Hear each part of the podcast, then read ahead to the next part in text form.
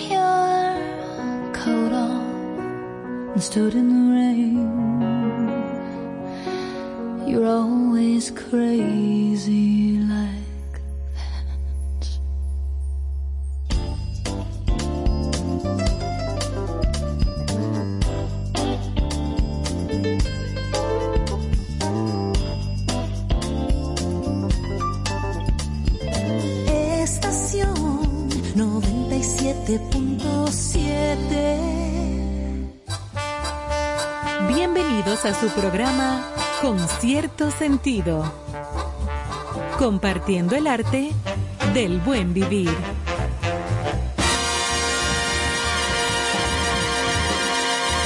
Por estación 97.7.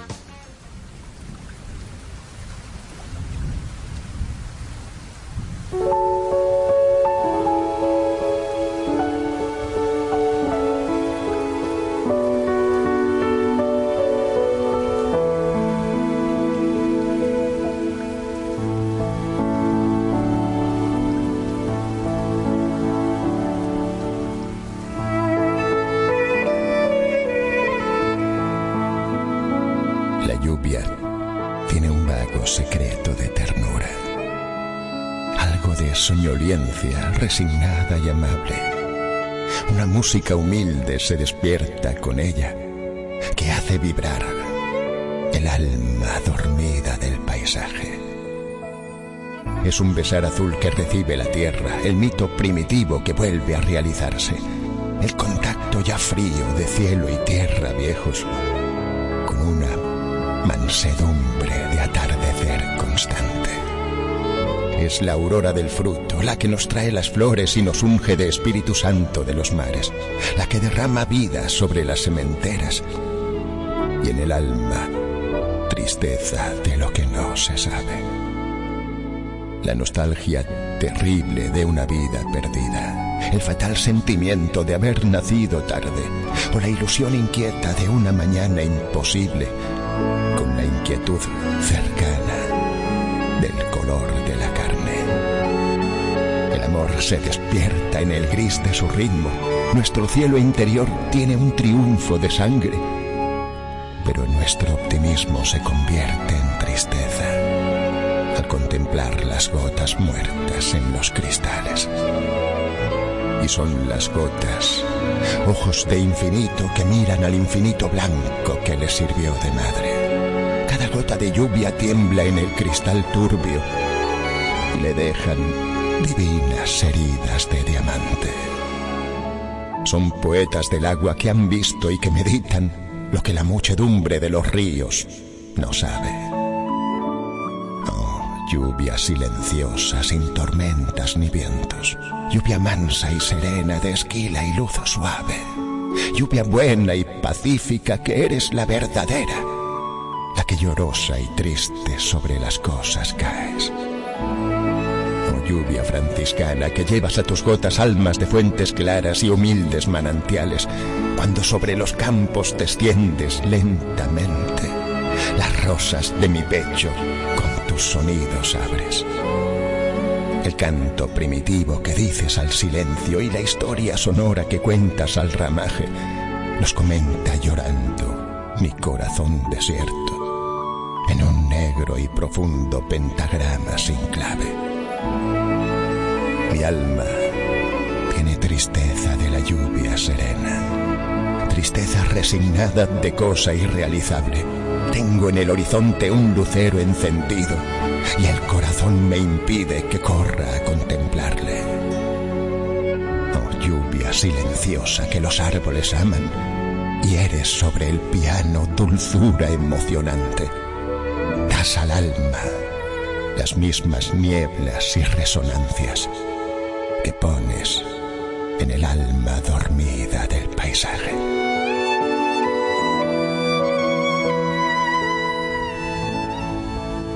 Bueno, señores, qué manera de iniciar nuestro programa del día de hoy con esta, este poema y esta declamación extraordinaria, con mucha sensibilidad. Dedicada a la lluvia. Uy, excelente. De Federico García Lorca. Ay, imagínate, Lorca.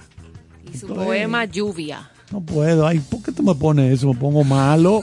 para, para prepararle el camino. Que recogerme con dos placas. Señores, aquí Dame una friega inicia. de berrón, por favor, Emanuel. Dame una friega.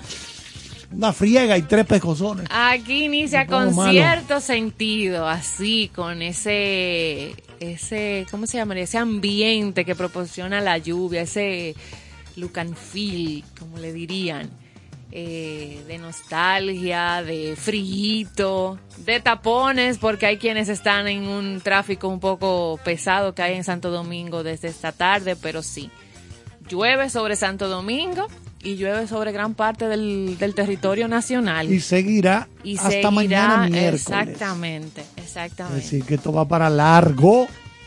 Pero nosotros estamos aquí, ¿verdad? Porque nos encantan estos días donde hay como ese recogimiento, esa, esa, esa tranquilidad en el aire, en el ambiente. Sí, siempre con martes de, de buenas vibras, de arte, de cultura, de información, de actualidad.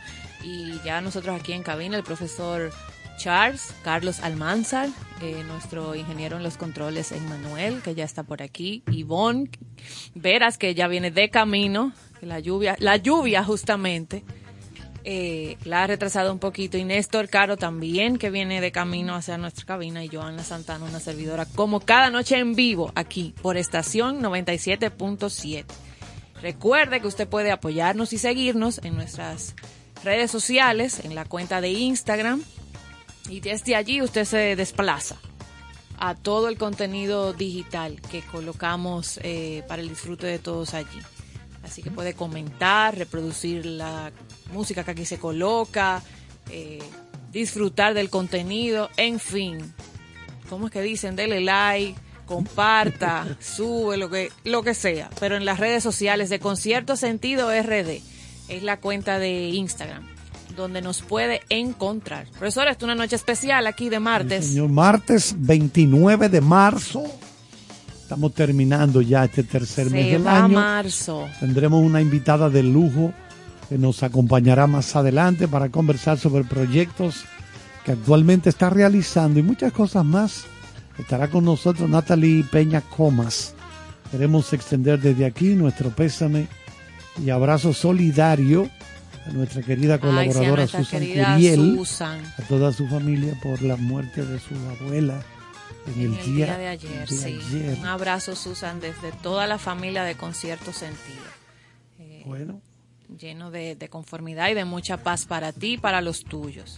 Y sí, vamos a estar recibiendo aquí a esa marca país y orgullo dominicano como es Natalie Peña Comas, eh, soprano y cantante lírico de grandes óperas, que va a estar aquí en Usted- concierto sentido en a vivo. usted como que le gusta el bel canto, ¿eh?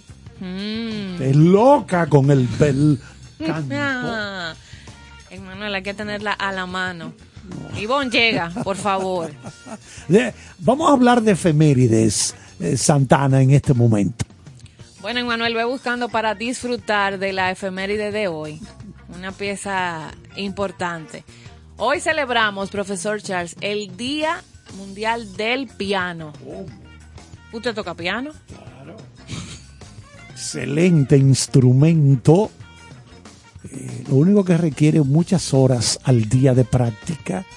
Hay que meterle mano ocho horas por día. Porque si usted deja de practicarlo, hay serios problemas.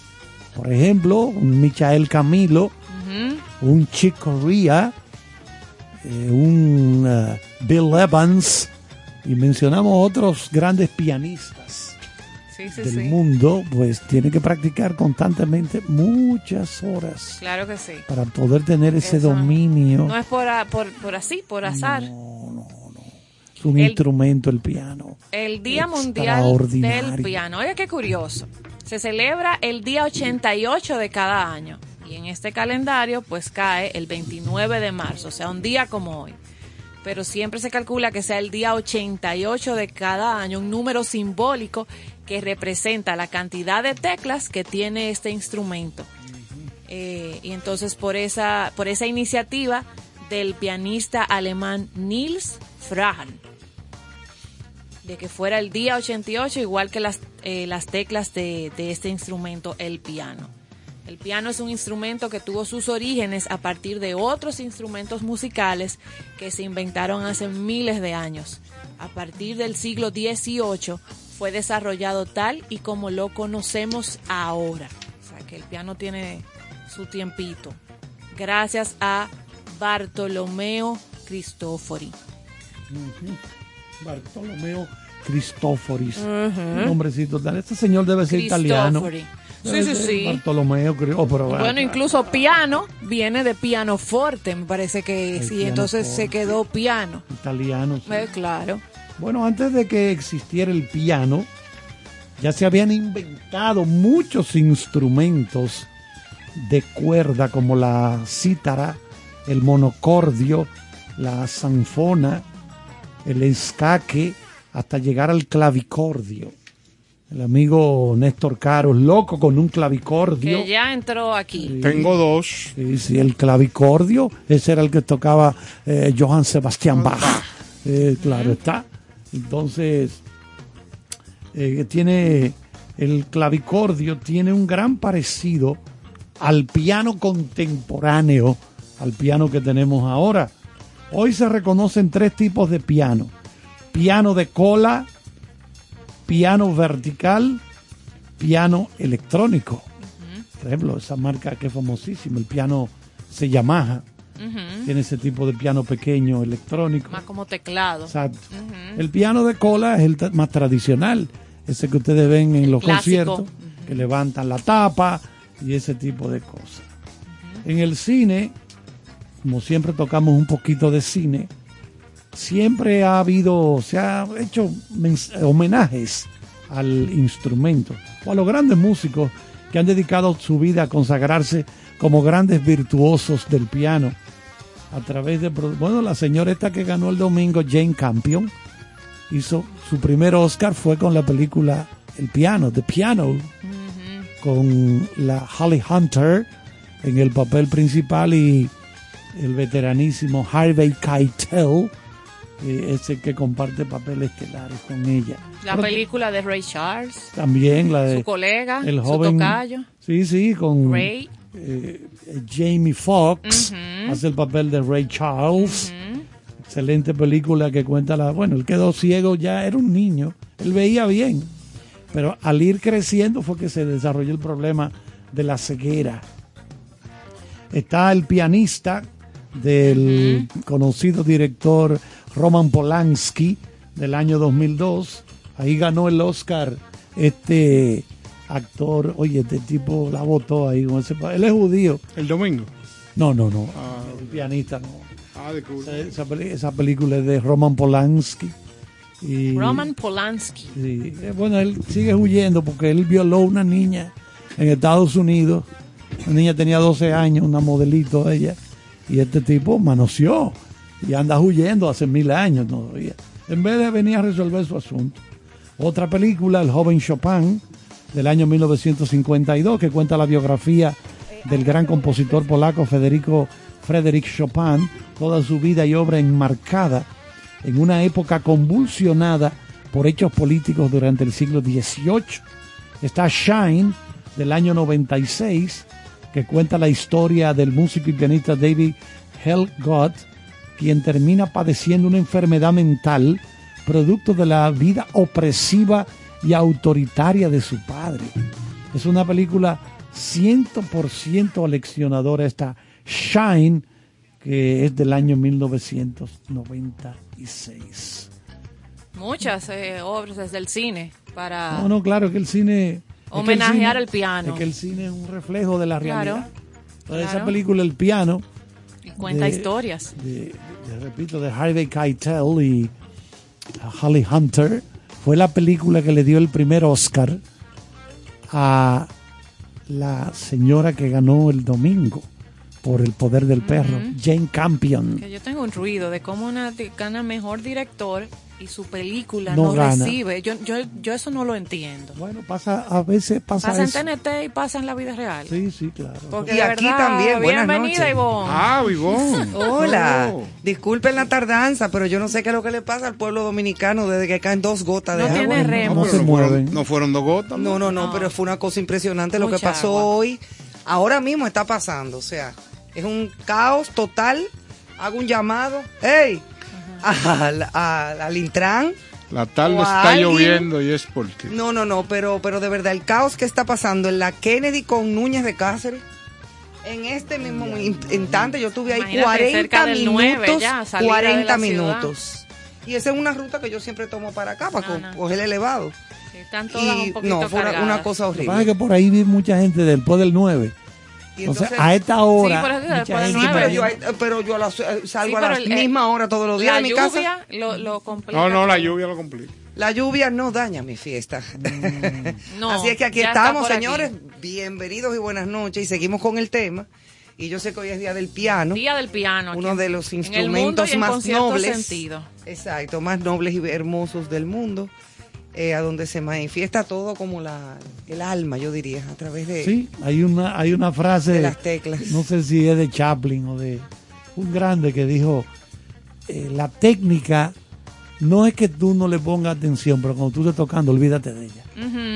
Oye la greña, sí, ¿eh? sí. Que la greña No, tuya. no, lo que está por encima en ese momento tiene que ser el alma. La Exactamente. sensibilidad. El alma, hablábamos todo. fuera del aire.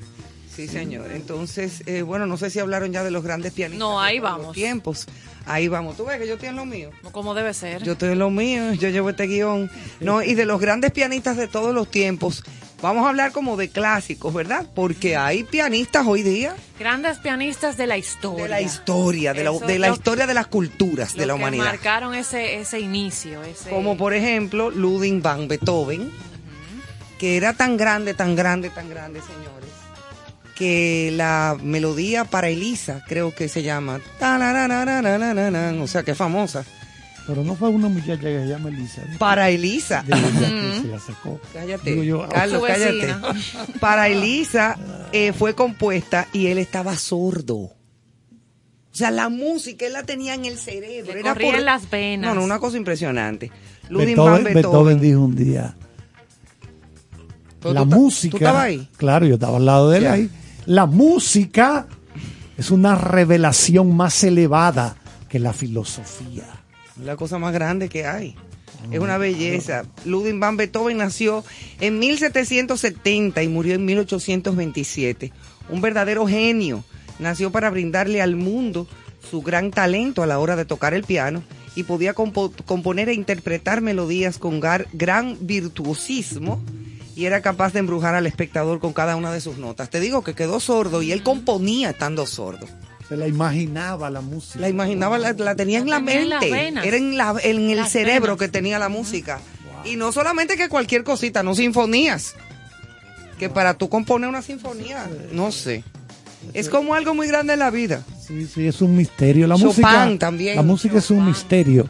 Cada vez que he estado cerca de músicos, por ejemplo, cuando hemos presentado conciertos allá en el Aragua de jazzistas, por ejemplo, eh, presenté la noche que vino Lee Rittenauer, él invitó a, a Dave Grusin, que vino. Y yo le pregunto en el camarino, hablando ahí todo el mundo, ninguno te sabe contestar de dónde le sale la música. Yo le Ni dije Gato una Barbieri, nadie te No, sabe yo le dije a nunca. Michael Camilo, le dije, tú no eres normal, ¿no? Y me fui. No pueden. No, yo le dije a Michael, tú no eres normal. No, que no y él son nada más se normales. quedó No pueden, muerto de la risa. no pueden. Porque que no son normales. No, No, no, no. Por ejemplo, hablando de pianistas de todos los tiempos, eh, Frédéric Chopin, eh, de 1810 y murió en el 1849, considerado el compositor más importante de Polonia y uno de los eh, más famosos hasta el día de hoy, obviamente. Con un estilo propio, Chopin fue un músico que se caracterizó por crear obras llenas de gracia, estilo y muchísima originalidad. Para mí uno de los más locos y más artistas de todo fue Wolfgang Amadeus Mozart. No, es el más grande. Mozart. es el músico No, más no, grande no, de toda no, la no, no, historia. eso no tuvo madre. Mozart es el, el músico Eh, ahí sí no hay más normalidad. grande de toda la, Era un de toda la loco, un historia. loco grande, Sí. pero Sí, sí. loco en, buen- en el buen sentido, Ahí no obviamente. tía, no. Prodigio De puro. 1756 al 1791, un músico prodigioso que desde su más tierna infancia era capaz de componer sus propias sinfonías, chiquito, sin que nadie le enseñara nada. Este Eh, muchachito Trajo haciendo de sinfonía. fábrica eso. Bueno, el concierto para piano número 21 fue una de sus mundialmente eh, obras conocidas. Y el Requiem, que de eso le estaba yo hablando a Carlos el otro día, el Requiem que fue su música final, o sea, el Requiem de Mozart es una cosa que tú te sobrecoges. Yo por lo menos me, me, me Hay que engrifo. Sí, yo me engranojo, como dicen, cada vez que yo oigo el Requiem. Y él lo compuso dictándole las notas musicales a Salieri, Sí, se las dictaba en su lecho de muerte. Y que yo qué y esto y lo otro y pon esto no que fa que re que sol menor que Muere, esto lo otro. muere creando. creando su propio requiem que eso no tiene mamacita en la historia. Mira todavía yo me erizo. Qué belleza. es una belleza o sea el- el- la obra de, de- de Mozart no tiene ma- mamacita. Frank Liszt eh, que también fue otro gran músico de origen húngaro este virtuoso compositor y pianista eh, está considerado Como, como, como que toditos se concentran en esa región. en esas regiones, aquí tocaban tambora. Sí, palo y vaina. Entonces, eh, sí. Ah, eh, ¿Por qué era tú un- denotas? No estoy denotando nada, pero No, era- no. Es Ahora la vamos- verdad. ahora vamos a entrar a nuestros grandes pianistas. No, lo que pasa, lo que sí, pasa es ahora. que allá había una influencia grande del barroco, de una serie de Claro. movimientos que provocaban estas grandes sinfonías Oye, y estas fechas. composiciones. Sí, y aquí, como es lógico, Llegó la incidencia del Del taíno, africanismo. del africano. Y el eh, taíno La tambora, la guira. y el acordeón.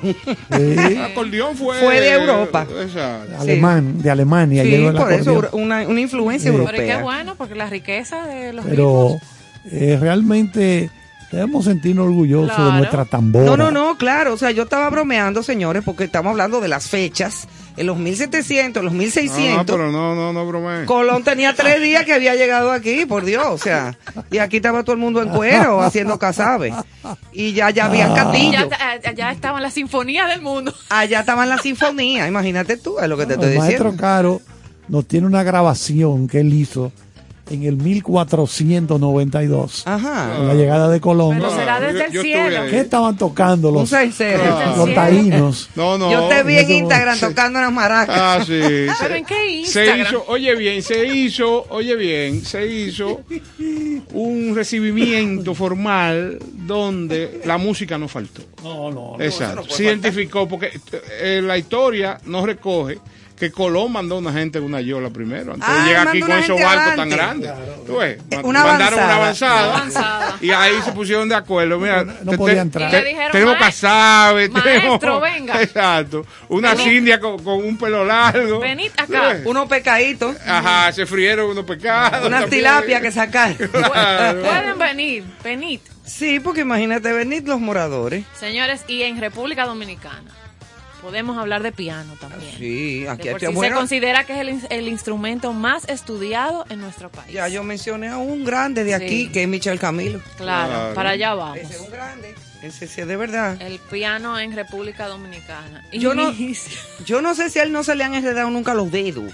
No, no. el- Porque tiene una rapidez. No, lo que no. son él y Gonzalito Rubalcaba. Le corre por las Oye, me es una cosa impresionante que yo le digo, pero nunca se te han enredado los dedos. Como que no. Sí, eso no es fácil. No, y lo- con la rapidez y la belleza que tocan esa gente. Virtuosidad. Eso es una belleza. Chicoría, tuvimos la suerte de Uno de verlo. los, lo- de los precursores en nuestro país, ya que es una tierra rica en... Sí, que inician en República Dominicana, la historia y la tradición relata que inicia en los hogares dominicanos, donde se, da la, se dan las clases, eh, primero en, los, en las casas. Sí, sí. Así es que inicia. Y de Sí. la época que se destaca están los, en los 60 Y los no- 70. y los 90. Ah, yo pensaba son, que era son de las 60 y décadas- 90. Ajá, sí, exactamente. Y como te decía, el instrumento que más se estudia en, nuestro país. Y de los grandes, grandes, grandes músicos nuestros están ahí eh, Salvador Esturla, el profesor Claro. Salvador Esturla, Milton Cruz, Mary Siragusa, Aida Bonelli, Aida Oh, Bonelli. Doña Aida Bonelli de Díaz, que fue, bueno, hasta hace poco que lamentablemente falleció. Eh, René Rodríguez Milán, Vicente Grisolía, pero Grisolía era también maestro, violin- claro. violinista. Eh, eh, Floralba del Monte, profesora del conservatorio. Elila Mena, que así se llama el Conservatorio Nacional de Música, se En llama honor, Elila Mena. en honor a él. En honor a ella, don Manuel Rueda, Rueda, que lo conocí. también. Doña Miriam Ariza, que también hacía unos dúos hermosos de piano y arpa clásica con la que fue mi profesora Mirla Salazar. Salazar. Eh, Doña Miriam Ariza, que aquellos eran unos recitales hermosísimos. También Oscar Luis Valdés Mena, otro grande. Milagros Veras, prima También, mía. Sí, su primo. Eh, entre otros muchísimos nombres que... Del Seibo. Sí, de, de los Vera, de los Vera de nosotros, de los Vera con B larga. Porque hay Vera con B corta, como era Teo. Sí, Sí, claro. eh, sí, hay dos tipos Sí, de el, el- de nosotros es de ¿Qué tú los estás Vera. diciendo? ¿Que Teo era corto? No, No, no, no, no, no. no, Ah, que era simplemente con velar. que... Deja tu chisme, era que yo acabo B- de llegar. Era con B corta, era con B corta. Con B corta. Pero eso inicia en las oigan- escaleras. Oigan esto de lo que decía Oscar Wilde. Anda a ver. Con el piano me fío totalmente de los sentimientos. La ciencia se la dejo a la vida. Ay, Cuando mamá. estoy con el piano, lo que dejo brotar es mis Lo que ustedes sentimientos. decían. Claro. No debe quiero. de ser. Y Alfred Cortot fue que dijo: La característica de todo gran pianista no es ignorar la técnica, sino olvidarla. Olvídate de eso. O sea, no la, no la ignores. Tú la aprendes y todo, pero cuando Claro, llega el momento para eso que se estudia. y eh, Aunque hay gente que son innatos, ¿eh? Sí, claro, también. que nunca sí. han ha ido a un conservatorio ni nunca cogieron una clase de solfeo Sí, sí, sí, es así. y, le, y se ponen un piano. Mira, bueno, en el caso de Mozart, o sea, que son autodidactas. Chaplin. Sí. Al igual que para tocar el violín o el piano, para pensar también hay que practicar todos los días. Oye, eso. Hay gente que no le ha quitado el plástico al cerebro todavía. Y entonces usarlo No puede, diario es mucho no se pedir. puede. Tú le abres la tapa de no. arriba y sale una, un aire caliente. Pero mira, no hay más nada. otros otros nombres que han logrado llevar eh, el sello dominicano a través del piano a esa cúspide eh, fuera de nuestras fronteras, mencionaba Ivonne, Gustavo Rodríguez, Manuel Tejada, El mismo Michael. Camilo, Buyumba Landestoy. ¿Por de dónde? ¿Por qué le pusieron Buyumba? Rafael Buyumba. Habría que preguntar. No, eso debe ser de origen taíno. Rafael Landestoy realmente se llamaba él, pero Rafael no, el mote era Buyum. Buyumba Landestoy. Nombre artístico. Tremendo. Manuel Rueda. Bueno, eh, Manuel Tejada. Sí, lo me acabo de mencionar. Tremendo. Y el, nuestro querido, adorado Jorge Taveras. Tú sabes que yo tuve la oportunidad de hacer un, un evento privado Rafael Solano. Sí. llamado Maestros al Piano. Y en el Teatro Nacional, una gran orquesta, dos pianos encontrados. Ay, qué lindo. De y- cola negro. De así. cola negro. Bello. Y estu- estuvieron ahí Manuel Tejada, el maestro Taveras y Rafael Solano. Entonces Rafael Solano en un momento acompañó a Cecilia García y lo- los más grandes cantantes dominicanos estuvieron en ese, en ese espectáculo. Tremendo. Y tengo inclusive aquí eh, un... eh, estamos... eh, segmentito. Un segmentito para ver un, un tema que se llamaba Fiera Brass, que lo ejecutó Manuel Tejada y el maestro Taveras en el Ay, Teatro Nacional. Tremendo momento ese. Ay, yo me imagino. yo Porque no era una vi. pieza eh, compuesta por el maestro Taveras.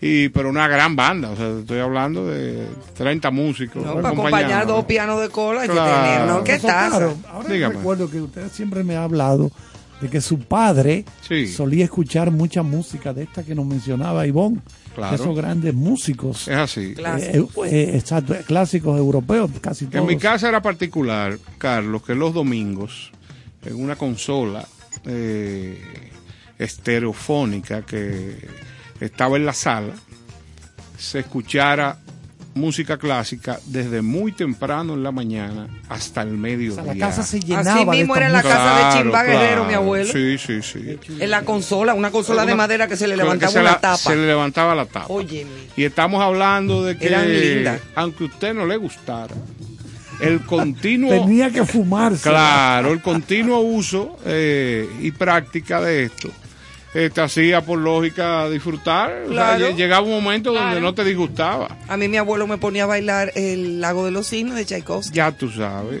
Desde chiquita. Y Vamos a bailar. Él ponía su Lago de los Cisnes y entonces me ponía a mí. Y yo, Y mira, te compraron tu malla. unas mallas y una zapatillita. Exacto. Ay, un tutú. Qué lindo, ¿eh? Él sabía lo que, lo que va sembrando. Ya lo saben. Excelente. Él no Pues- se imaginaba en ese momento. Emanuel, pues vamos a poner un, un momentico de Fiera Brass para que la gente disfrute de, Ay, de sí. este tema. Tres pianistas grandes del país. Manuel Tejada. La pieza es de el maestro Taveras y en ese gran evento también estuvo nuestro Rafael Solano, Fello. que se llama Fiera Brass, el maestrísimo Jorge Taveras.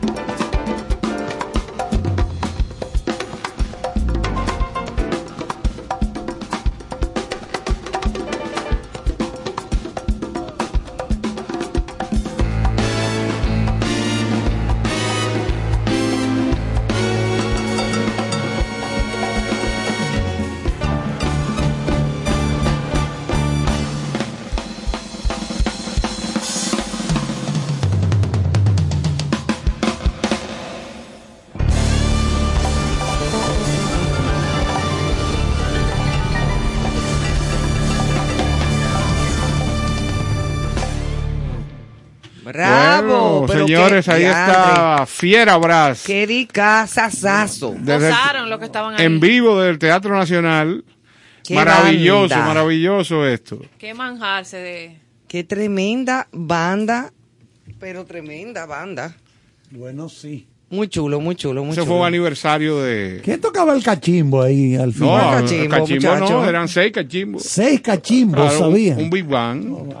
Ah, Pero un requete Big Bang. Sí, Ahí estuvo Sandy Gabriel, estuvo Sí, una, sí, uno- unos una, una muchachos. bandita, sí. Sí, unos muchachos un, ensa- ensayo tuvimos. Ellos están comenzanditos. Exacto. No, esos son. Ese es un grupito pesado. Había hoy a Guarioné Aquino también. Claro, Estaba en el, el viejo cheque. Guaro. Claro. Ya lo sabes. Muy, muy interesante. Y hoy se va a disfrutar de piano aquí. Hoy sí Claro. se va a escuchar muy buena música, todo basado en piano. Hoy es el día del piano, como lo dijimos. Estamos en vivo a las 8 y 42 o 41, sí, de la noche. 29 de marzo. 29 de marzo, señores. Ya ahorita estamos en Semana yo quería Santa. soltar a Will Smith, pero Con cierto sentido informando. Del frente local.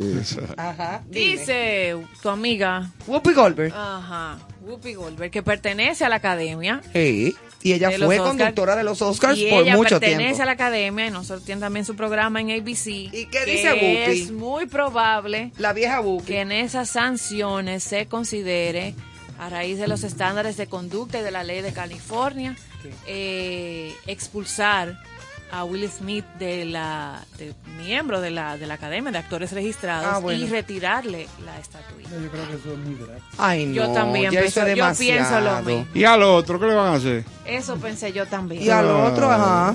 Eso pensé yo Yo también. lo Yo tranco creo a los que- dos, 30 días. No, ¿qué, hombre? Eso no es de Ay, guardia. Pero, ¿y qué, qué Pero el mundo no se detiene porque ya están vendiendo unos muñequitos. Unos muñequitos plásticos, lo que, como si tú compraras. Se están vendiendo a mil. Ya yo, algo de esos No, muñequitos. pero, de pero no solamente eso. de yo la le- galleta de Will Smith. Pero con- ahorita con hacen un Chris. video, un, un, un No, juego de video. De, pero de la espérate, galleta. Y Espérate. dice Jim Carrey que él hubiera demandado hoy por 200 millones porque ese video va a permanecer por toda la vida. No, pero no solamente eso. Dicen que las boletas de los espectáculos de, de- del Cris Se venden eh, se están vendiendo todo, sí, como todo. nunca. Sí. Es así. Pero Sí, algo que, que así es comenta- que mueve, se mueve la gente. Oh, algo que mira comentamos ayer, señores, salió hoy que esto fue la culminación de cosas anteriores entre esa gente. Sí, sí, sí. Parece que eso venía a caminar. Y hay una Tienen cuerda. varias historias, Una incluyendo cuerda que él acumulada. salía Había una esposa. cuerda vieja. Sí, pero que tenían que ir a- al Eugenio María de Otto a quitarse esa tirria. No, no Sí, podían, hombre, no máscara podían contra cabellera. hacerlo ahí, tú ves. No, eso- pero yo creo que a sería injusto quitarle el estatus. Oye, 30 días los dos, para que ¿Qué 30 reflexionen. días? Porque la reflexión es lo que le falta. Sí, sí. ¿Tú no crees? Hombre, ya, ya, ya Will Smith eh, eh, Yo presentó creo su que soltar disculpa. el tema. Sí, y el ya. otro también. Yo creo como que Tú ya- sabes que ya a mí me mandaron un meme. Yo creo que lo mandé al grupo de nosotros, al Sí, chat. el de las galletitas. Sí, las- una, una caja de galletas Tway, pero con la foto de Will Smith. sí. Porque él es experto en galletas. Oye, eso. yo creo como que el mundo tiene demasiados problemas. Eso Pa' estar en esto. Eso ya, yo. ya, dejemos Hay eso. una brecha abierta, Dejemos esos disparates. una brechita abierta de un, tra- un supuesto Ay, llamado a la paz. Ay, sí. eh, ahora, mañana, creo que va Yo a lo ser. leí el titular y le ve como esta oración, porque Sí, dije, como papá que Dios. yo, mira, de verdad, de corazón. Era la primera vez que veía a Zelensky, por lo menos decir, presidente de Ucrania. Sí, porque van- las fuerzas de, que- Putin se están retirando un poco de Kiev. que viene Sí, que, que el objetivo que- es- que está caminando no digo Sí. más de ahí No, que está caminando digo, algo. caminó de manera positiva algo entonces no sé no se había escuchado en un mes ya de conflicto o sea que me pasó igual que, que a ti ojalá ojalá Bueno, pues entonces vámonos por los senderos del ámbar ya después de toda esta cosa. ¿Y la frase cuál es? Ah, bueno, la frase la dijo Carlos ya ahorita. Bueno, Con el piano me fío totalmente de los sentimientos. La ciencia se la dejo a la vida. exactamente. Oscar Wilde. Excelente. Un escándalo. Bueno, y señoras, a propósito de lluvia, como este programa empezó eh, con un poema eh, en audio, ay sí de la lluvia sí, yo creo que es, es propicio leer estas líneas que dicen húmeda pasión. Hoy un estruendo impact- impactó la tarde y le avisó a mis sentidos que se alistaran para disfrutar de la provocación perfecta que genera en mí la lluvia cuando llega de repente.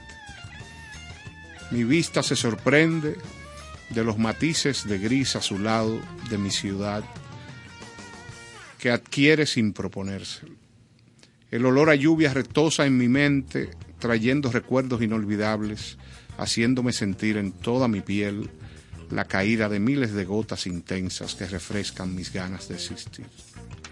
El sonido de la lluvia intensa cayendo sobre la tierra activa mi corazón y consigue enderezar mi razón pidiéndole a gritos a mi conciencia que cambie tu ausencia por una presencia intensa que nos deje ex- exhaustos y complacidos hasta la última gota.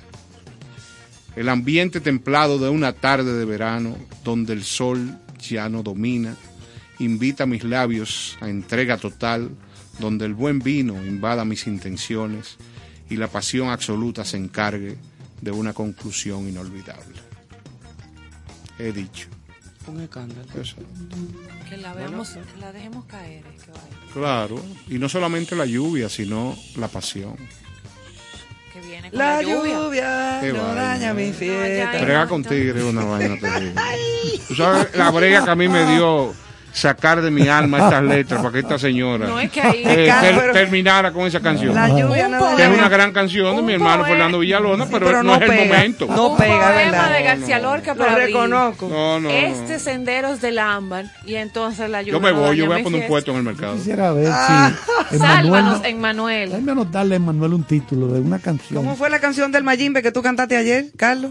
Ay, pero no lo hagas otra vez. Eres tú como una melodía. No, no, no, esa no, esa no. No la cante. De Sí. piano. Ahorita, ahorita, vamos con música, señores. Señores, Chick Corea. Ay, pa.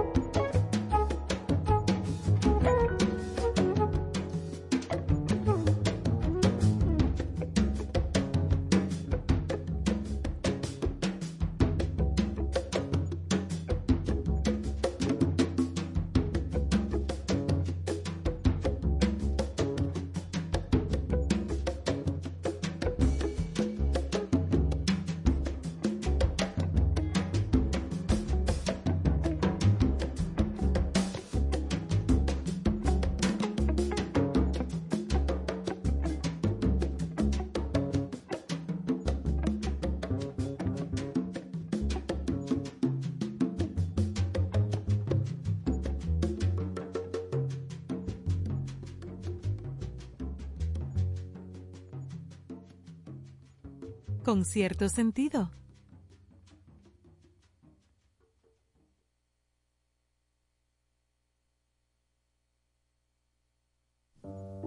Con cierto sentido.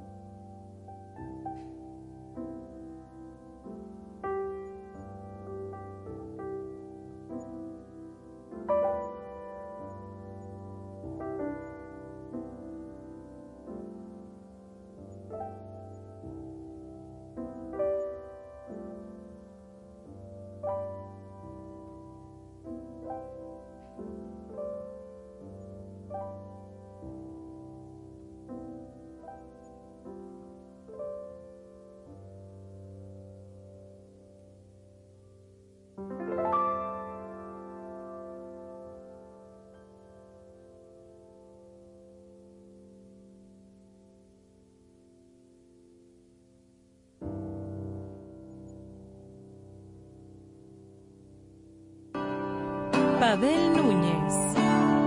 Con cierto sentido. Cierto Sentido es una revista cultural multimedia que ha aparecido para ser un pulmón de información de todo lo que tiene que ver con el arte y con el buen vivir.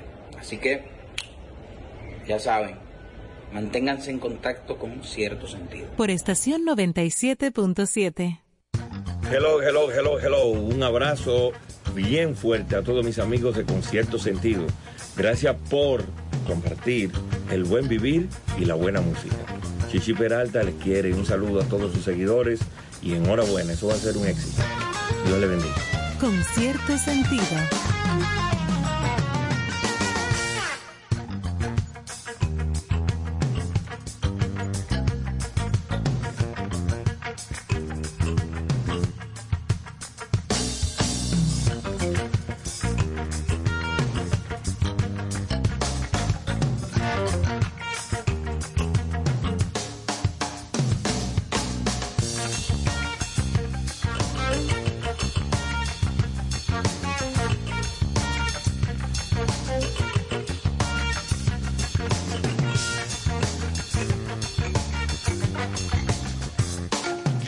Bueno, señores, aquí seguimos con Concierto Sentido y tenemos... aquí hay una peña muy buena. Después- y de después de, de esta peña y oyendo temas que sugieren eh, miembros de esta de este equipo, eh, Claro, quiero de paz, aclararlo, tranquilidad, de quiero aclararlo, que, que los de mayor cadencia fui yo que los puse y los estoicos eh, los recomendó otra gente.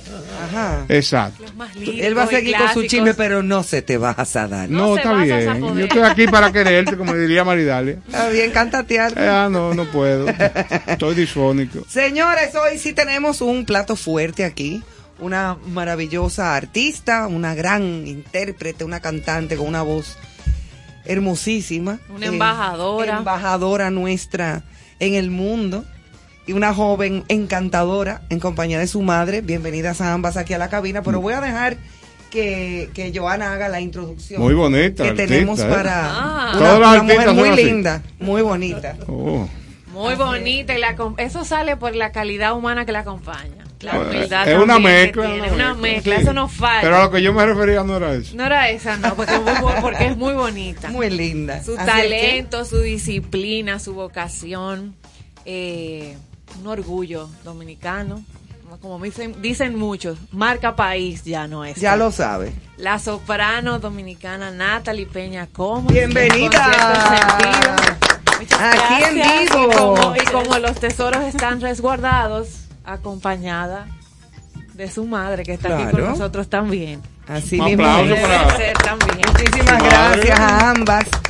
Y bueno, es una gran soprano dominicana. Natalie Peña Comas nació en Santo Domingo, ¿no? Donde estudió piano y flauta en el Conservatorio Nacional de Música. Más tarde eh, se graduó con distinciones en la Universidad de Música y Artes Escénicas de Viena. Allí después de Bani, ¿verdad? Después de la de las Marías. Eso en Austria, eh. En Austria. Ah. Imagínate tú. Eso es una cosa como, Yo estuve ahí, pero me devolvieron. Ay, por ahí estuvo Mozart. ¿Eh? Mozart sí estuvo por ahí, lo que estábamos hablando. No, Ah. mira, lo que estábamos hablando ahorita de Chopin y de Mozart y toda esa gente. Eh, allí en, en Austria obtuvo una licenciatura en pedagogía de la voz y del piano. Para muchísimas otras cosas que vamos a conocer de Natalie, porque lo seguimos diga ella. Claro, no, hay un, hay todo un historial, pero como ella está aquí, vamos a conversar. Y doña con Cristina también, Y doña Cristina, tocaya mía, yo me llamo Ivonne ajá, Cristina. sí. Ya lo sabes. Siempre está ahí. Así es que, Natalie, bienvenida. Espero que te sientas muy bien. Y, y nada, dime cómo estás. Feliz de compartir con ustedes. Es la primera vez que vengo aquí al programa. Espero que no sea la última. No, No lo va a hacer. Semanal. tu casa. Sí, ya yo sé dónde queda. Aló, ¿están ahí? Sí. Claro, claro, claro. Feliz, muy feliz eh, de esta oportunidad. Eh, de estar aquí en el país, trabajando en proyectos, eh, en pro de la cultura dominicana, de la difusión de lo, de lo nuestro a nivel mundial. Qué bueno. ¿Cómo comienza tu carrera? O sea, para comenzar como desde la génesis de toda esta trayectoria tuya, tan, ta- y tú tan joven. O sea, ¿cómo comienza esto en ti a desarrollarse la música y sobre todo ya después? lo que es el desarrollar la voz, el canto? Ella, Tu madre. mi madre, fue quien nos, eh, por propia inquietud, ¿no? Eh, nos llevó al examen de admisiones en la Escuela Elemental de Música Lila Mena, a la edad de 8 años, eh, junto con mi hermana gemela, nosotros somos tres músicos. Eh, Evelyn, que es flautista, y Nicole, que es la más joven, Esa es casa debe ser un escándalo. El Ah, conservatorio, chelo. decían, conservatorio, porque estaba una en una en una habitación practicando la flauta, yo en el piano O sea, cuando la tocaba casa piano. el La conservatorio, casa era el el conservatorio conservatorio. de Doña Ah, pero qué Sí. chulería. ¿Tú te imaginas lo- a lo que sonaba esa casa? Bueno. Una maravilla. Eh, Una maravilla. Más o menos, porque Bueno. más o menos, sí. Eh, Qué chulo. pero nos llevaron, eh, mi mamá nos llevó a las exámenes de admisiones en la Escuela Elemental de Música Lila Mena a la edad de 8 años.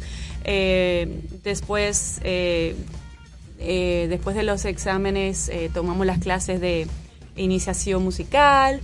cada uno empezó a, des- a- a estudiar un instrumento. Estudiamos las dos piano y las dos estudiamos flauta. Entonces, a medida que fue pasando el tiempo, cada una fue trillando sus caminos en los diferentes instrumentos. Evelyn se decidió por la flauta, yo me decidí por el piano. Mira, Las piano. dos cantábamos, adicional a eso, cantamos en siete coros, mami, cinco o siete coros.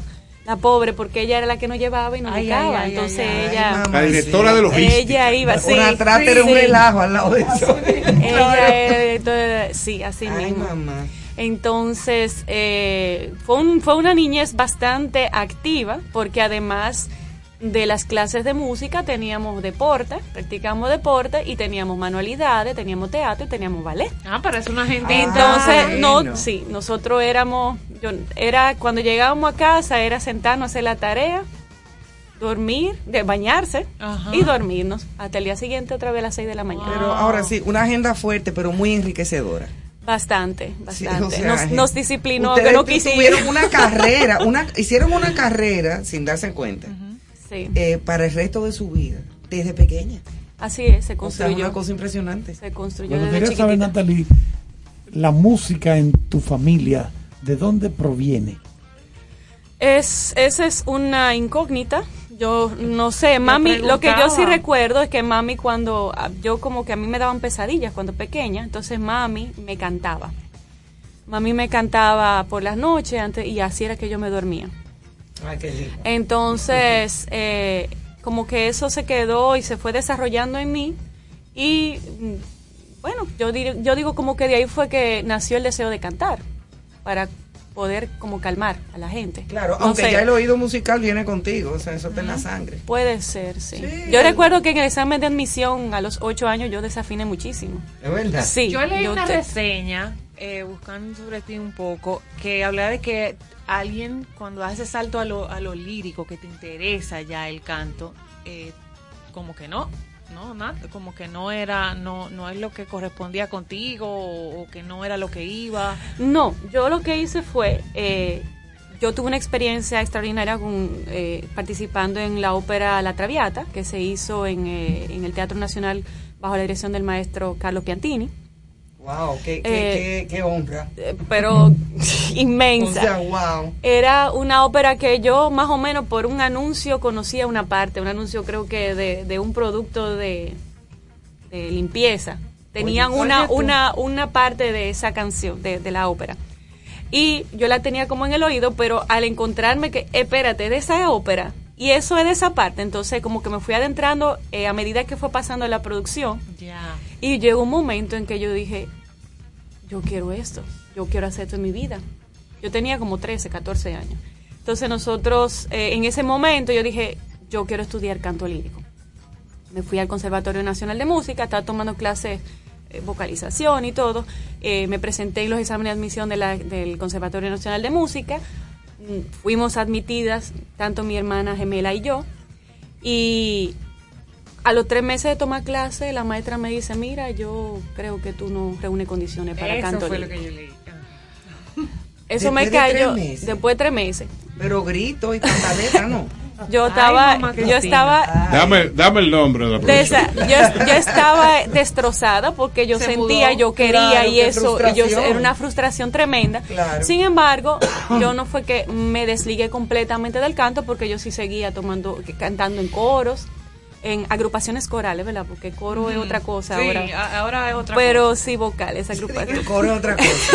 no, bueno, ya, ya se coro. usa para otra cosa Sí. también. En un coro. En un coro. Entonces, des- eh, eh, pero yo seguí con mis clases de, de piano. No me llegué a graduar del Conservatorio Nacional de Música porque se me dio la oportunidad de ir a estudiar a Viena.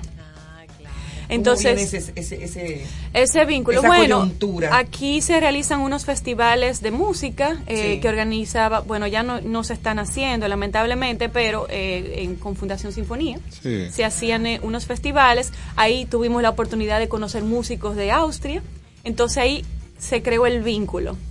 Pude ir hasta allá, hacer examen de admisión en la universidad de allá y eran como 60 candidatos de diferentes partes del mundo. Yo quedé como entre los 30 que escogieron. Wow, qué Yo aseguré mi plaza, empecé mis clases allá, en alemán. Wow. Tuve que aprender alemán a la fuerza, como en, en un mes ya yo tenía Mira, que... como el profesor Charles aquí. tuve- Alemán. Alemán a la fuerza. Sí, Pero alemán. yo tuve ¿Qué que tú tenías, Natalie, cuando tú te vas al... a- eh, yo tenía ya 21.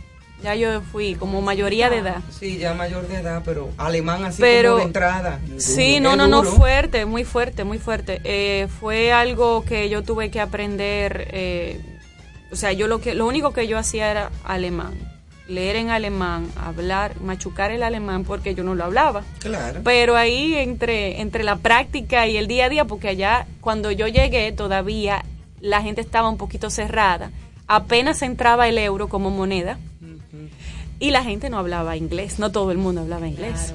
Entonces eso me forzó a aprender el alemán más Claro, para rápido. poder convivir ahí. Sí, eso pasa en Francia, que a los franceses no les gusta hablar mucho mucho idioma. inglés. A No. ellos les gusta su francés y No. no te hablan inglés aunque, aunque entiendan. Europa Entonces, ya de-.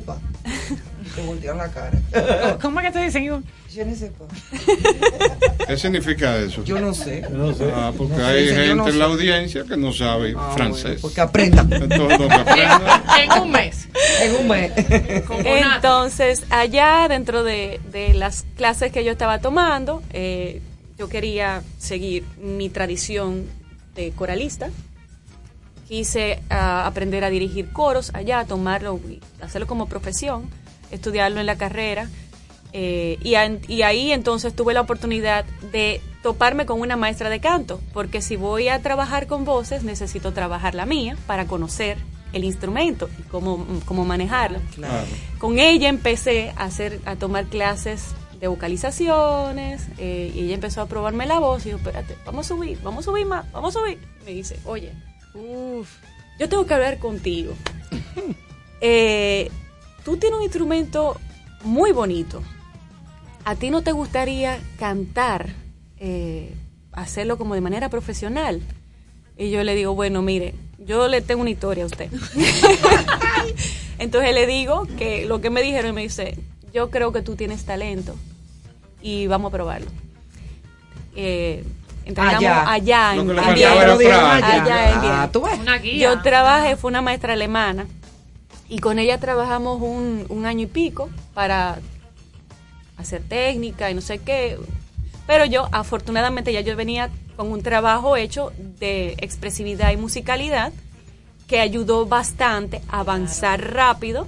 Y aunque yo no estaba a la altura de la técnica para ingresar, yo tenía todo un componente que sí ayudaba. Entonces, al presentarme en el examen de admisión de la Universidad de Música y Arte Dramática de Viena, en la cátedra de solista, de 172 candidatos que se presentaron al examen de admisión, yo quedé entre las 16 personas que Eso, tomaron. mira cómo me llenó el ojo. 16. Wow, y a partir bueno. ¿Y en de ahí- eso? Eso fue Eso hace- fue en el 2005. Pero ¿por qué usted insiste tanto? En el el 2005. año? Pero que No, yo no le voy a decir qué edad que yo tengo. Deja que esa señorita. Sí, porque es investigando que está, ¿eh? No, No, pero no, ven no acá, es nada bueno. yo no caigo en gancho. El de Tú lo que deberías de pasarle la cédula. Pásame su documento, por favor. Yo tengo una buena amiga, eh, comunicadora, muy conocida, que cuando le piden la cédula ella busca un liquid paper, fuápete. La fecha de nacimiento. y que mi cédula yo nada más se le enseño a los AMET. Exacto. Excelente. Está buena esa. Entonces ahí ya sales como las 16 elegidas. Sí. Y luego, ¿qué pasa? Luego comienzo con las técnicas, ya a los seis meses de estar en la clase yo di mi primera ópera, participé en mi primera ópera como solista, haciendo un papel pequeño en la, una, en la ópera Don Giovanni de Mozart.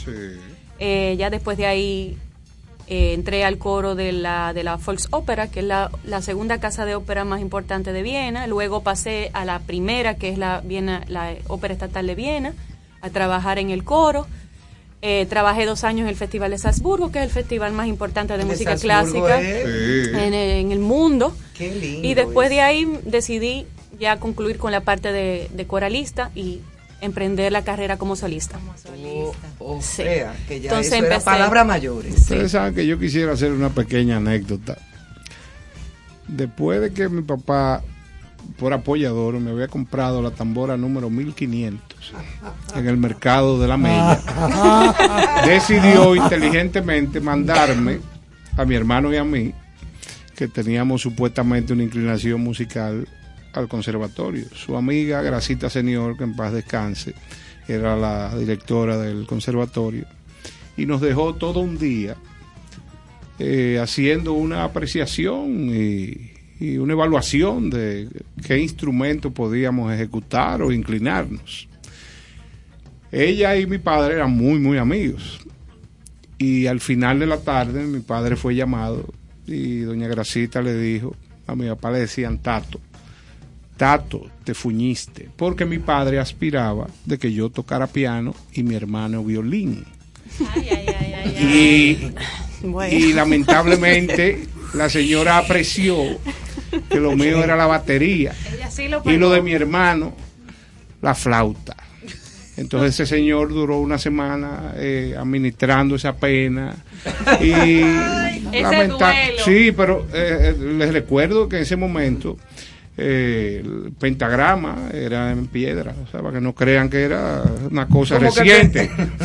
Usted me entendió. Pentagrama en piedra. Sí, ellos. Clave de fa, can, can, can, can, can, can. Ustedes entendieron. Clave de fa, can, can. Qué Ya. bueno, qué bueno. Pues Ay, Dios mío. Después de toda esa, esa historia que hemos eh, recibido de ti, eh, es muy satisfactorio, satisfactorio poderte ver en, eh, las experiencias que has tenido en la, en la Basílica en Higüey. Eh, ¿En qué sitios de gran importancia te has presentado? ¿Y cuáles satisfacciones de- dentro del mundo tú pudieras contarnos? ¿Qué, qué pasa cuando tú te presentas en, aquella, en aquellas locaciones donde solo muchas veces grandes eh, músicos y artistas y cantantes tienen la oportunidad de presentarse ahí? ¿Qué pasa? ¿Y al lado de quién?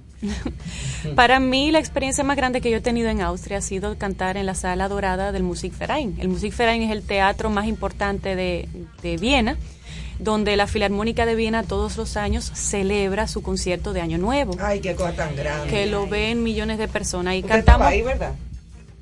No pudo estar. No, Ah, no eso pudo fue estar. una pregunta a su mamá, pero yo mira cómo me grifé enganó. porque eso Y es una cosa demasiado bonita. Tuve el honor de interpretar la soprano solista en la novena sinfonía de Beethoven. Estamos hablando que habíamos 250 personas en escena, cantándole a la alegría, cantándole a la esperanza. Los hombres, eh, ¿cuándo van a ser hermanos? Hermanos, así Qué es. belleza. Una belleza. Ha sido para mí la culta, experiencia más. Sí, Pero es que estudió arpa. Ah, música. Eso da cultura por todos los lados, el arpa. ya tú sabes. Miri, entonces cuéntame de Eso, eso. eso fue algo. Eso fue como algo lo más grande de tu vida, como Eh, Allí en Austria yo diría que sí, porque es el, es el escenario emblemático de Austria. y, y, y luego de ahí, ah, o sea, ah, ¿qué, qué otra anécdota bonita, experiencia grande? Haber cantado con Andrea Bocelli. Ay, esa es la que yo que estaba buscando. Tú no ves que dije ¿y con quién. Ay, para qué mí. mareo me ha dado. Ay, sí. Esa ha sido Él una me llamó, pero yo experiencia. no pude. y cuéntanos con Yo estaba en quién. el Águila, que me contrataron Me- para sí. cantar salsa. Te tiraron por, por el WhatsApp, te tiraron. Cuéntanos de esa Para mí esa ha sido una Ay, experiencia maravillosa. bellísimo. eh, cantar con él a dúo, el dúo de Mimi y Rodolfo de la ópera La Bohemia. Por Dios. de Puccini, la que me tuve que aprender como en una semana porque fue que me dijeron, el maestro dijo que sí a esa.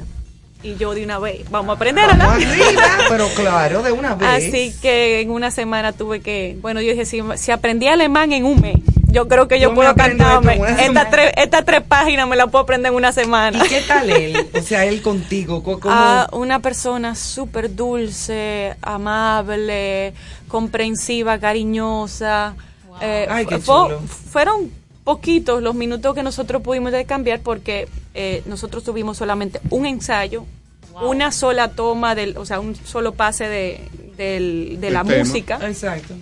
porque está todo justo. Él llega a ensayar y Sí, sí, concierto. sí, con esa agenda. Más nada. Él no llega de que una No, no. mira, pues sí. No, no, no. dije, Él ¿qué me vino a Él sabe que el que le están colocando a su lado tiene que estar, me imagino que a esa altura. Claro, si no, olvídate que no. y, No la van a buscar. y él viaja con toda su familia. Sí, o sea que el ambiente es súper lindo, uno se siente como tranquilo. Yo me estaba muriendo por dentro, ¿verdad? Porque yo estaba eh, con un bocheli. Ay, mamá, qué experiencia. Sí. Yo le hubiera dado un dulce de naranja. En almíbar. En alme- sí. Exacto. Y una A- tam- a que suavizara. Ay, Dios, tú te imaginas, Fue, fue una ¿no? experiencia ¿Cómo tú maravillosa. te preparas para, para todo, pero para Antes de- de... presentaciones así? Se desconecta Natalie, se desaparece una semana, ¿no? Para poder... No, no, no, no, no. Yo no saco eso como algo demasiado especial porque después no lo, no lo hago. Me pongo a darle mente y yo digo, ¿y cómo yo hice eso? Después que yo veo los videos. Ajá. Pero hasta el momento de hacer algo, eso es algo normal. Como que yo me cepillo los dientes, como que me desayuno, Sin como que pánico. echo gasolina, como Sin pánico, nada. Por- sin Normal, pánico. normal, normal, normal. Eh, uno se le...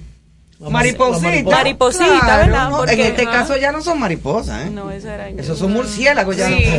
Ay, porque yo cara me muero, un me muero de los nervios. O pues, ¿tú te imaginas? Sí, pero bueno, depe- todo, es... depende eh, de la estructura emocional de cada quien. Sí, pero eso es como el que Pero hace y- teatro, que aunque tú estés muriéndote de los nervios con la mariposita ahí, en el estómago, ahí. cuando tú sales a ese escenario, Se se, te fue todo. se Exacto. Y lo importante es estar preparado musicalmente, que uno se sepa lo que uno está cantando. Exacto. Porque ya cuando uno sabe lo que está haciendo, eh, no importa lo que pase. Ya está todo grabado aquí Sí, en los músculos, sí. porque eso es eso hay. Y los, y los ensayos son fundamentales. Y que tú te sepas tu ópera y- y, lo que vayas a interpretar. Aquí hay un señor, eh, que, eh, es un- una cosa, una anécdota, un señor llamado Speedy Poe, que él cantaba, Un cantante. un tremendo cantante, pero entonces él cerraba los ojos Sí. y se le olvidaba la letra. Entonces él mandó a hacer unas chuletas especiales con la letra de la canción, para Pero que en no se le olvidara las porque letras. él no, él no abría los Para ojos. Y ajá, pero entonces cuando él comenzaba, y por amor soy de... Y cerraba los y ojos. cerraba los ojos y no leía la chuleta, Ajá. se le seguía olvidando la letra.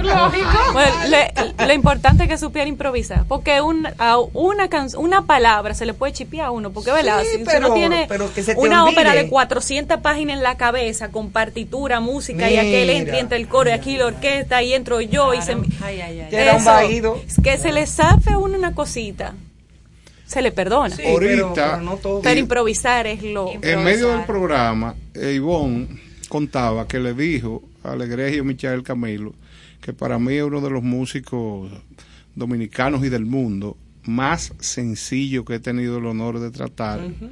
Y ella, eh, por su cercanía y su familiaridad, que son como familia, supuestamente le dijo que él no era normal.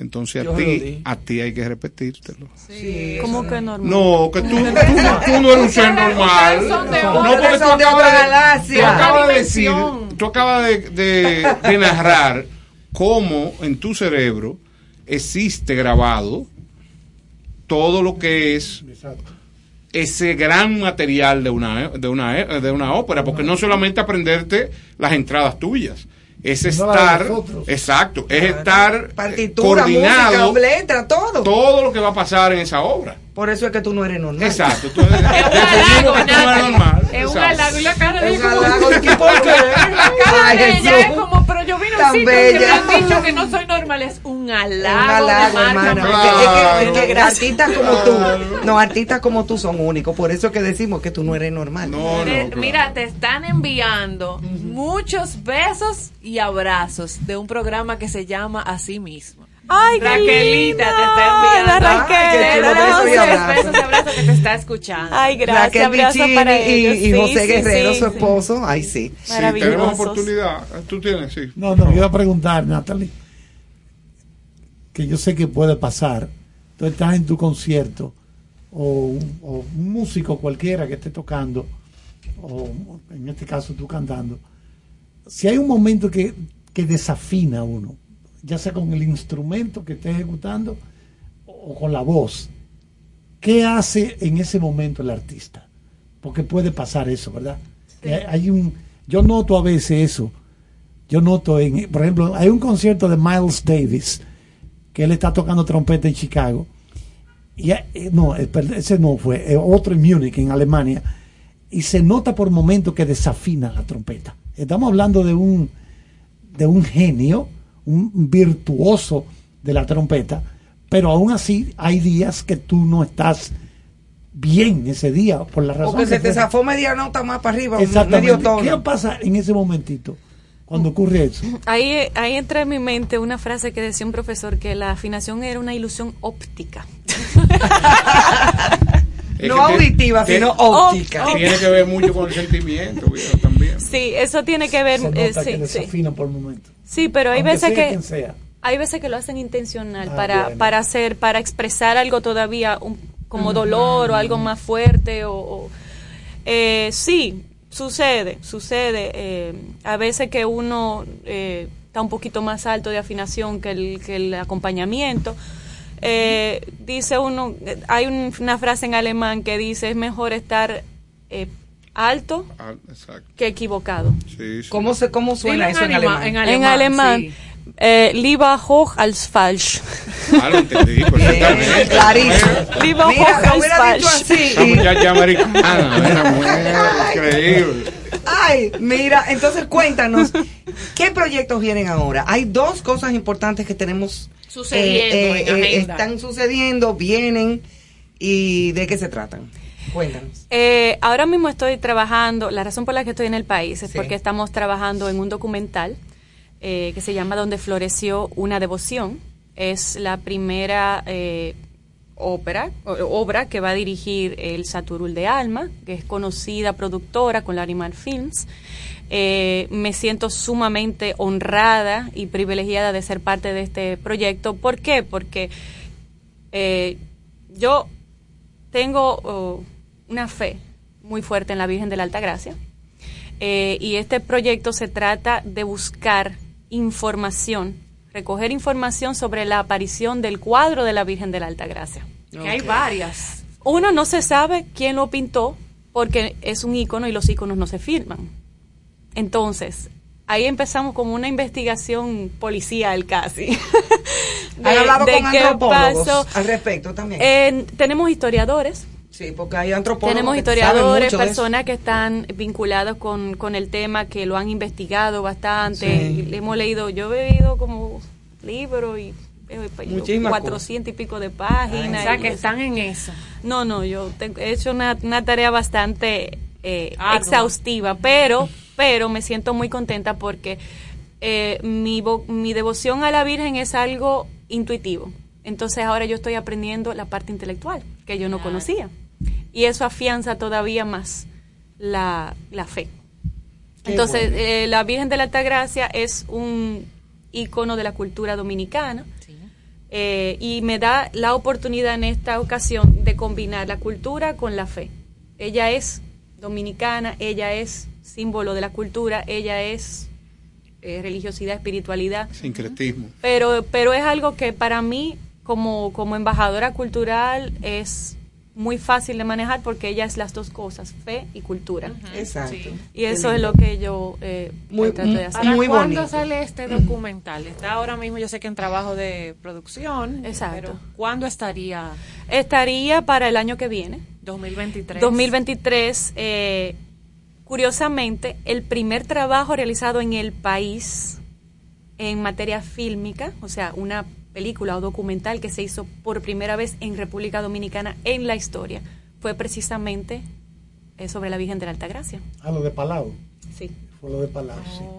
La primera, Lo- la- el inicio del cine. del, lo inicio del país. cine se, se hizo Reposo, eh, Entonces, materia precisamente con esa- con ese, ese tema. tema. Y ese va a ser entonces a los 100 años después. Qué lindo. Se- para un, Sí, porque un- si se está filmando ahora, después Sí. viene la postproducción, la musicalización. Correcto, ¿Para de qué todo un trabajo, sí, se, aspira eh, Sí. para el año que viene. Para el año próximo sí. ya estaría listo. Pero eh, sí, ¿Y, y el otro proyecto que tiene? el otro proyecto, bueno, estamos también con el tema de la Virgen de Altagracia porque este año se cumplen lo- los 100 años de la coronación canónica, que Sí. es una fiesta grandísima donde la Virgen eh, recibió de parte de la, del Vaticano el reconocimiento de una advocación masiva.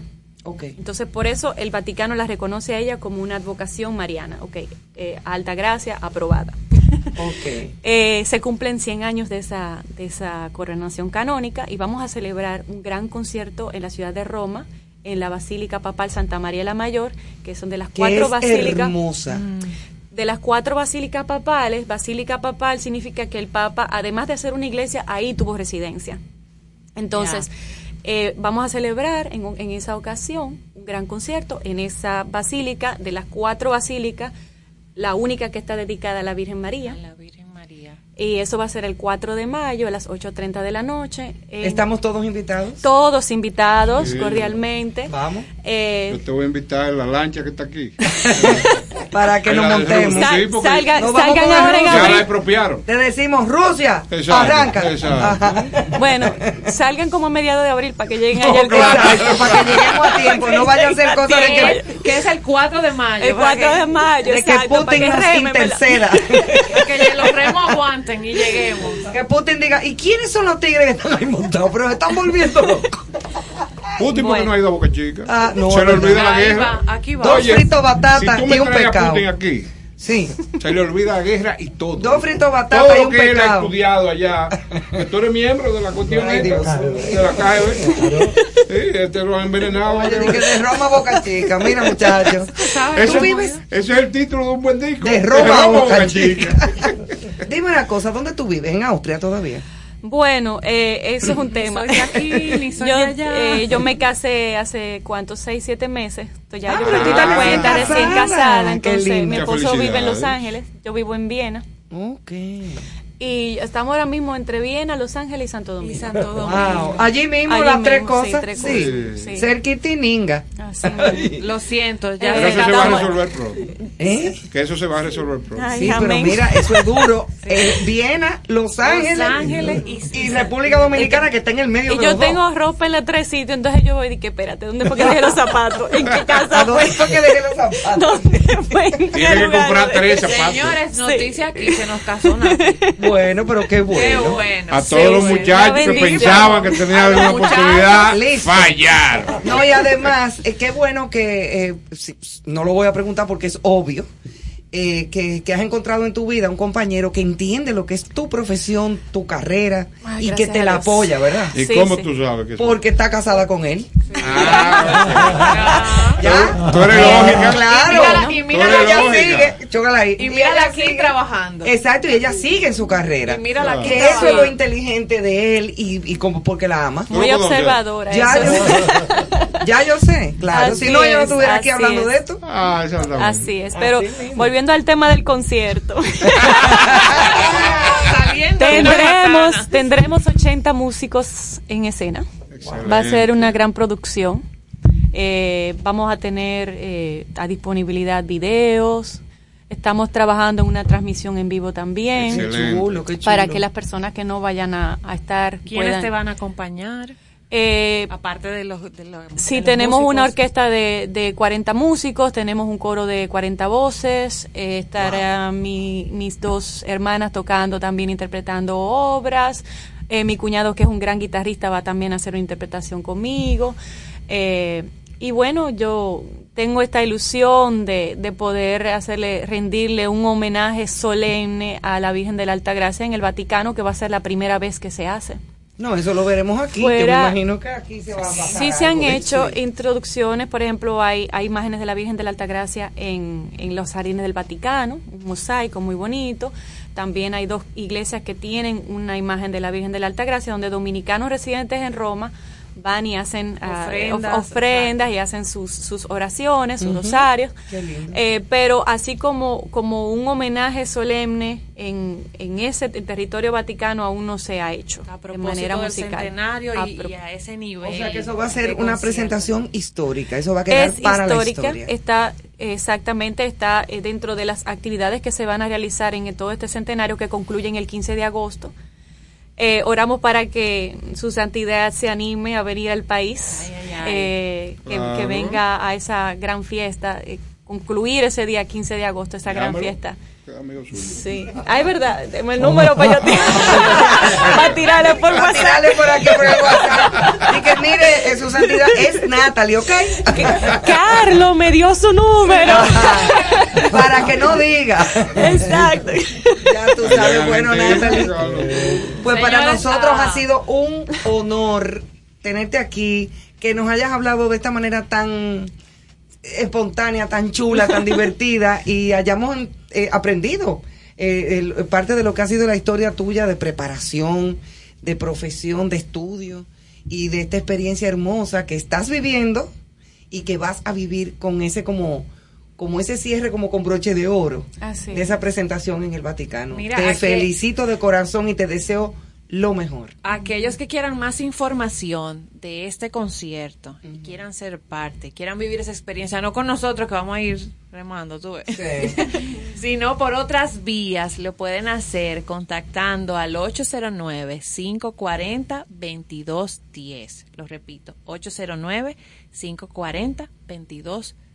Para el próximo Ahí está 4 de mayo, que va a ser eso. que usted se va a comunicar ahí, le van a dar toda la información para que usted pueda vivir esa experiencia y ser parte. Y Hermosísimo. a- le hagan todos los arreglos de ese evento.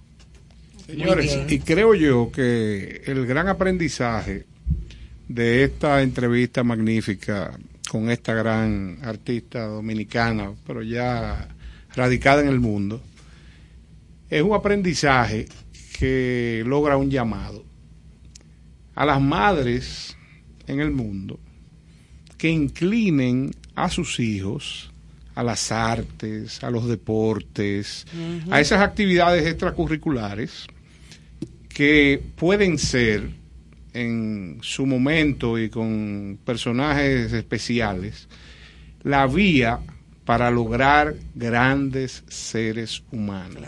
La Porque- disciplina. porque- Eso te brinda muchas cosas. Claro, la madre de Natalie, o vamos a decirle sus padres, provocaron que sus hijos tuvieran ese conocimiento.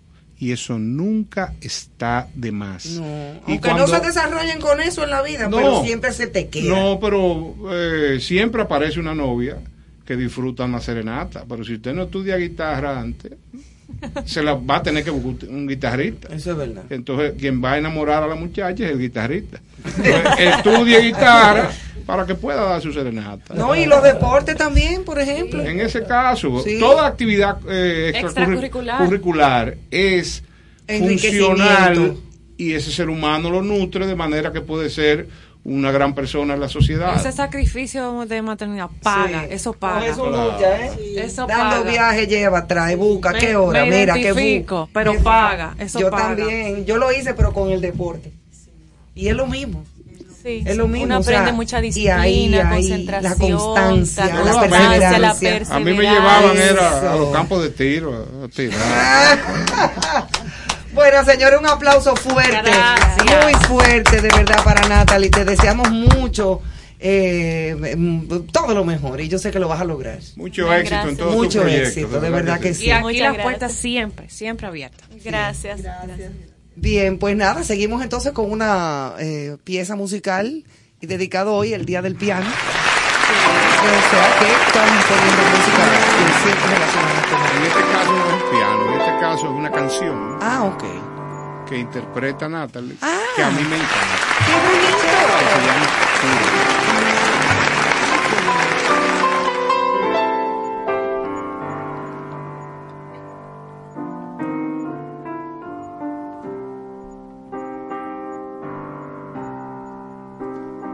Todos dicen que es mentira que te quiero, porque nunca me habían visto enamorada.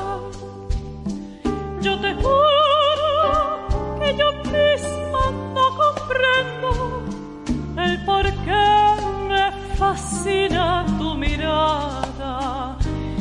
Cuando estoy cerca de ti y estás contento, no quisiera que de nadie te acordara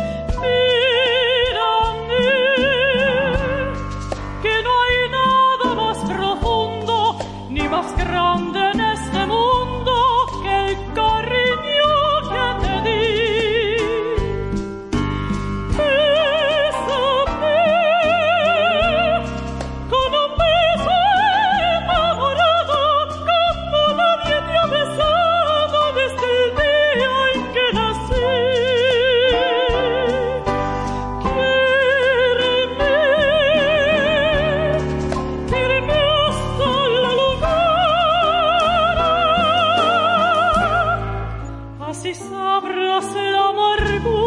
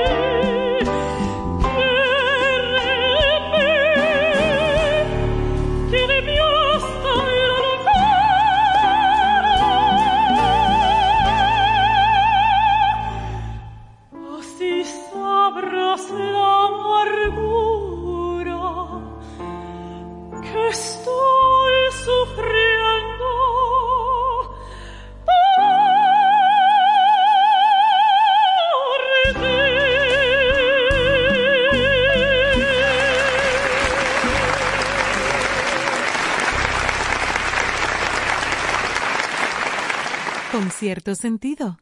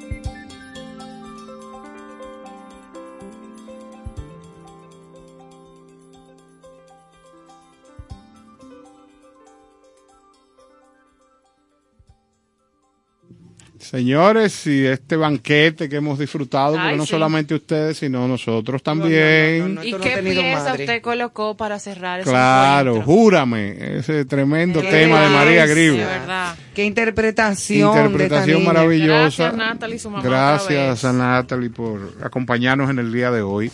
Y seguimos con El las, tema del piano. las ya curiosidades del piano. Y esto que voy a mencionar es particular. El piano más caro del mundo. Es una obra de la casa de los pianos Bessendorfer, Clevin Fabric. Debimos de dejar a Natalia aquí para que dijera ese nombre. Ah, Sí, pero yo lo que sé es una compañía de Viena, Austria. Bussendorfer Clavier Fabrik. Ya tú lo dijiste mejor que de yo. Viena. Y ese Viena. escultor y el escultor de cristales John Kuhn, bautizado con el nombre de Klum Bassendorfer, tiene un precio de entre 1.2 y 3.5 millones de dólares. Tiene incrustados aproximadamente 40 mil cristales Kuhn cortados a mano, colocados en un arreglo con forma de diamante. Esto es un espectáculo de piano. 3.5 mil- Sería bueno millions. más adelante averiguar en manos de quién está, si todavía nadie lo ha comprado, o si está en exhibición en alguna... Que a mí me gustan más, digo, yo no toco piano, aunque sé, sé algo, pero no. Pero cuando yo veo un piano de cola negro, Petrov, es una cosa hermosa. Hay que hacer el saludo. Súper elegante, fino. Hacer el saludo. El clásico piano negro, Sí. Petrov. Es espectacular. Es una cosa br- brilloso así. Sí, sí, sí. Esos pianos de cola, eso no tiene madre. A mí que no me le pongan diamantes. ni que Satinado 100. Sí. Satinado 100. Una cosa así, como nítida. Sin diamante y vaina, que eso me da como. No, No sé. Tiro y retiro. No, pues exacto, tiene y retiro. Lo que pasa es que eso seguro lo mandó a hacer algo. O el propio eh, sí. Eh, diseñador de, la, de los cristales. Claro, claro. El Eh, escultor de los diamantes, una forma de. Claro. ahí. Sí, porque no hay, no hay muchos compradores a nivel mundial. No creo. No creo. Bueno, oigan esto. Hay 18 millones, oigan el número. 18 millones de pianistas no profesionales en Estados Unidos y más de 10 millones de pianos. Esto puede ser un gran beneficio cuando se trata de estudiar música o un nivel, a un nivel superior. No importa qué instrumento sea su principal área de estudio, la mayoría de los programas le pedirá que tengan un año de clase de piano en su currículo también.